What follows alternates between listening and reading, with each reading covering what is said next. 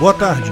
Nesse segmento, vamos ao artigo sugerido por Stanley Calderelli, escrito por P. Vitor e narrado por Peter Turguniev. Governo quer tributar os mais ricos sem fazê-los deixar o país. Já desconfiávamos que a lógica básica não é ensinada nas faculdades de economia. Agora temos certeza disso. A assessora especial do Paulão Guedes secretária executiva do grupo da reforma tributária, falou uma atrocidade econômica que parece fruto de uma bebedeira. O governo pretende elevar a tributação sobre os mais ricos. No entanto, as medidas devem ser estudadas de forma a não haver uma fuga de recursos para fora do país. Como é possível bater em alguém e essa pessoa ainda querer ficar? Alô, galera dos direitos humanos, temos um relacionamento para lá de abusivo aqui. A frase por si só não tem lógica, é um contrassenso total. A Excelentíssima disse em um evento: a gente quer tributar os mais ricos, mas não quer impor uma tributação que leve os mais ricos ou o dinheiro deles para fora do Brasil, porque aí a gente não vai conseguir tributar mesmo. Peraí um minuto. Toda tributação gera fuga de capitais, porque as pessoas são minimamente inteligentes e não vão padecer no comunistão. Então, por que raios eles ficariam aqui? Antes que um bovino muja acerca das alíquotas moderadas, vamos aumentar, mas não aumentar muito. Lembra, não existe alíquota mágica que não gere efeito. A curva de Laffer explica isso. O ser humano é gerido por incentivos e a simples sinalização de alguma estatice, por mais 0,01% que seja, já gera impacto para algumas pessoas tomarem a decisão. Ainda mais em um mercado traumatizado com esquerdices de cachaceiros e estocadoras de vento. Depois de proferir essa insanidade, ela fala algo totalmente correto, nem parecendo a mesma pessoa. Com o mercado financeiro extremamente globalizado, toda a renda e riqueza é muito móvel. Os detalhes das medidas fazem diferença. Claro, os mínimos detalhes sobre bilhões de Charmander são fundamentais. Se a senhora senhorita confia no que fala, só nos resta chamar o meme, o que passa na cabeça dela. Uma ideia apresentada por ela é um aumento, quer dizer, um ajuste na cobrança do imposto sobre herança das pessoas que estão no exterior. O ITCMD imposto para tratorar cada morto defunto, ou seja, não basta cobrar essa atrocidade de imposto, ainda vai ampliar o imposto mais cruel da humanidade, que é roubado da família fragilizada que acabou de perder um ente querido. Hoje, o assalto ocorre pelas máfias estaduais e é aplicado a toda pessoa física ou jurídica que recebe bens e direitos como herança ou doação havendo um conflito sobre qual máfia efetuará o roubo. Se a gente quer tributar as grandes fortunas, talvez não seja o caso de criar um imposto sobre grandes fortunas, mas uma leizinha complementar no ITCMD que vai fazer a diferença para tributar as heranças que estão hoje no exterior. Ou seja, se você travar a entrada de um recurso, ao invés de ganhar 10% de alguns milhões, vai ganhar 20% de nada, pois a pessoa não irá remeter o lucro para cá, ela não é maluca. Apesar das taxas de extorsão pós-mortem serem maiores em outros feudos, pessoas com alto volume de recursos sabem a mais bela arte do mundo, como não pagar imposto. A cidadã defendeu mudanças no imposto de renda. Para ela, uma tributação maior pode levar o gado a formas de contratação que escapem da mudança. Um desses movimentos é a chamada pejotização, que representa um contrato entre duas empresas, sendo uma delas do trabalhador, em vez da contratação por meio da legislação trabalhista via CLT. Ora, ora, temos uma Sherlock Holmes aqui, né? Ainda bem que temos essa possibilidade, e quanto mais faminto o Leviatã vier, mais iremos fugir dele. Aí o bovino ricoso diz: mudanças? Hum, deve ser para melhor. Resposta para o gadoso: é claro que não. Hoje, faixas salariais acima de 4.604 reais por mês pagam 27,5% de imposto de renda.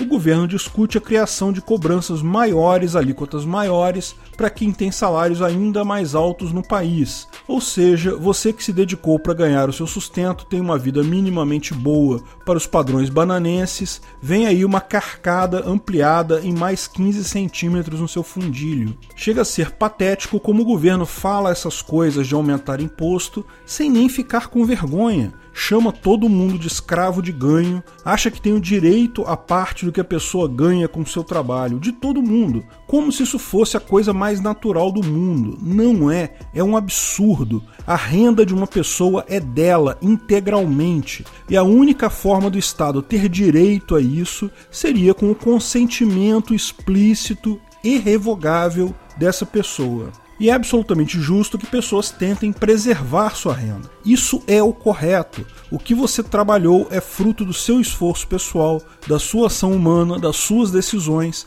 Parasita estatal algum tem direito a isso. Ninguém tem direito a tomar o que é seu à força principalmente para enriquecer políticos e funcionários públicos. Porque, não, ao contrário do que te vendem, imposto não serve para prover serviços aos pobres, para fazer distribuição de renda ou para ajudar os necessitados. Nada disso. Imposto serve única e exclusivamente para pagar lagosta do STF, pagar o fundo partidário eleitoral, pagar os 300 assessores de cada deputado. Enfim, imposto tem um objetivo só: sustentar essa casta de parasitas inúteis que tem por aí. Além de roubarem você, ainda acham que podem inventar regras aleatórias conforme a caixola deles para os mais idiotas objetivos. Ah, mas o governo fala que dinheiro dos impostos é para ajudar os pobres, para o SUS, para redistribuir renda. Ah, você acha isso? Então me responda: quantas vezes faltou atendimento aos mais pobres em unidades de saúde?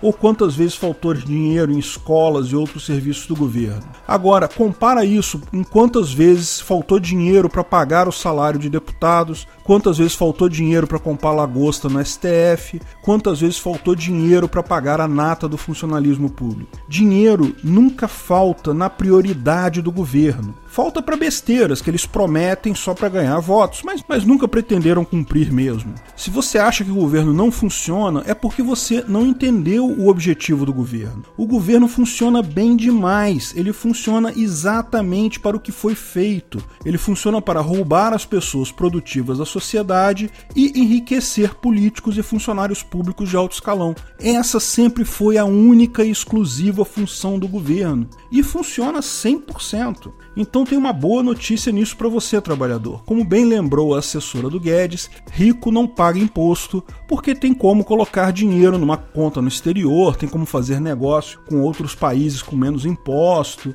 Em último caso, vende os ativos dele aqui e se muda para um país que cobre menos imposto. Só que isso está se tornando acessível para todo mundo. Então vai melhorar até para você, meu amigo. Você sabe, ricos sempre tiveram inúmeras formas de evitar imposto. Se você tem dinheiro, é muito fácil. Durante muito tempo aqui em Banânia, praticamente qualquer grande grupo empresarial tinha, além das suas fábricas, lojas e outros ativos geradores de dinheiro, pelo menos uma grande fazenda. Poxa, por que empresas como montadoras de carro, a Ford tinha fazenda, a Volkswagen tinha fazenda, por que essas grandes montadoras de carro tinham fazenda? Ora, porque é muito fácil ter lucro ou prejuízo com uma fazenda. Para quem não sabe, o governo mantém todo um registro de número de cabeças de gado e coisa e tal. A ladroagem do governo quer saber de tudo, justamente porque eles sabem que tem esse tipo de truque contábil. Mas, embora tenha todo esse registro, é impossível na prática alguém fiscalizar tudo isso.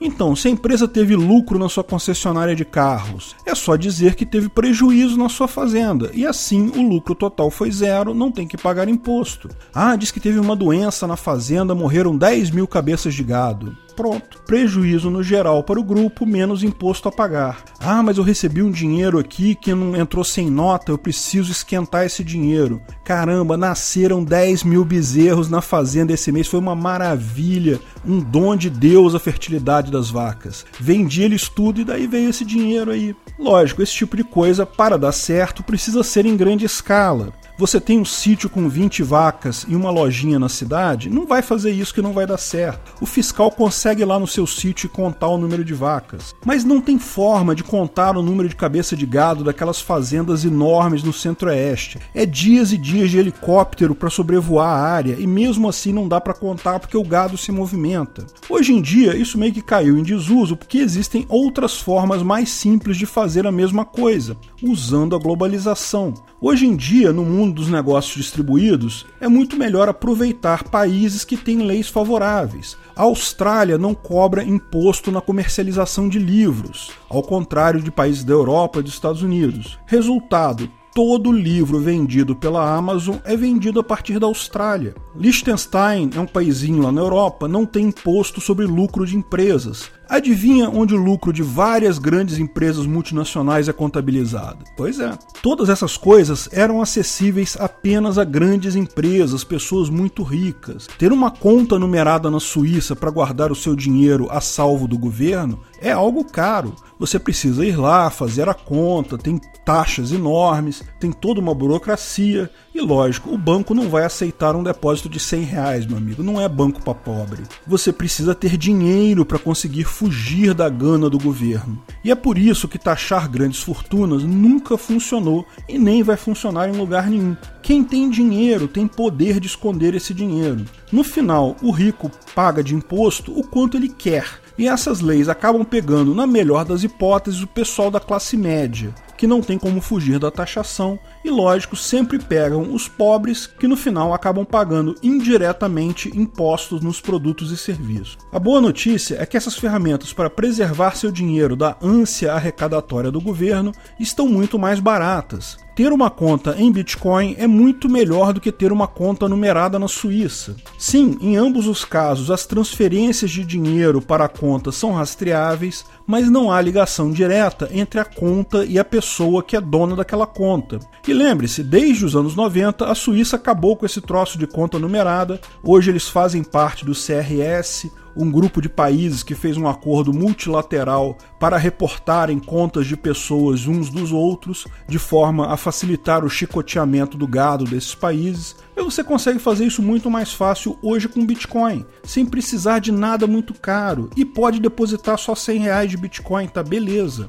Mais que isso, tem moedas como o Monero que vão até além disso. Não apenas a conta é numerada, como a própria transação é privada. Não dá para saber de onde saíram os fundos e para onde foram os fundos dentro do Monero. Isso é uma ótima notícia para o indivíduo e uma péssima notícia para os parasitas do governo. O próprio Paulão Guedes já disse que quer inventar agora um imposto sobre transações de Bitcoin, uma espécie de CPMF digital. Eu acho que ele ainda não entendeu muito bem como funciona o Bitcoin, não, tá, Paulão? Não é igual a um Itaú ou Bradesco da vida que você pode mandar nele. E lógico, ele sempre pode rabiscar num papel qualquer dizendo que você tem que pagar tal imposto. Isso é algo absurdo, lógico, mas era esperado que o governo faria isso em algum momento. Vejo alguns libertários puristas gritando aí: "Ah, você apoiou o Paulão Guedes na presidência do Brasil e agora ele quer criar um imposto sobre transação de Bitcoin". Filho, se fosse o Manteiga lá, ou sei lá quem seria o ministro de, da Fazenda do Haddad, já teria criado 10 impostos sobre transação muito antes do que isso. Todo mundo sabe que liberal é só um socialista light. Ninguém espera que liberal seja libertário ou que não faça nenhuma sossagem. Ele só vai fazer menos sossagem um pouco que as alternativas. Socialista light ainda é melhor do que socialista full hard. De qualquer forma, é lógico que o governo está ligado no que está acontecendo e o Paulão falar isso só mostra o grau de preocupação deles. Não sei se eles são burros e não sabem como o Bitcoin funciona ou se a intenção deles é apenas dissuadir as pessoas que ainda não migraram para o Bitcoin. Olha, você que está pensando em passar a usar Bitcoin, eu vou taxar lá igualzinho eu taxo real, então melhor ficar com real mesmo. É a ameaça dele que, lógico, só tem chance de ser tomada como ameaça séria por quem não conhece o Bitcoin. Essa é a conclusão da própria assessora dele. Precisamos tomar cuidado porque, embora nós acordemos com relação ao objetivo de tributar mais os mais ricos e não tributar ou tributar menos quem ganha menos, os meios fazem diferença. Não basta publicar uma lei dizendo que as pessoas que ganham mais de 6 mil vão pagar X% de imposto de renda. Há muitas formas de contratação pelas quais quem ganha mais de 6 mil não vai pagar simplesmente. Ou seja, a máfia está percebendo o próprio fim. Eles só não entraram em desespero completo ainda, porque sabem que a responsabilidade deles é só durante quatro anos, e também porque ainda não entenderam efetivamente o tamanho do problema que eles estão metidos. Obrigado pela audiência. Se você gostou do vídeo, não deixe de dar um like e compartilhar. Se inscreva no canal e clique no sininho para ser avisado de novos vídeos. E lógico, se você tiver uns trocados aí sobrando e quiser ajudar o canal a produzir mais vídeos, clique em Seja Membro e se torne um contribuidor do canal. Tem várias vantagens lá, mas vamos combinar. A única vantagem real é você saber que está ajudando a divulgação do anarcocapitalismo. Até a próxima!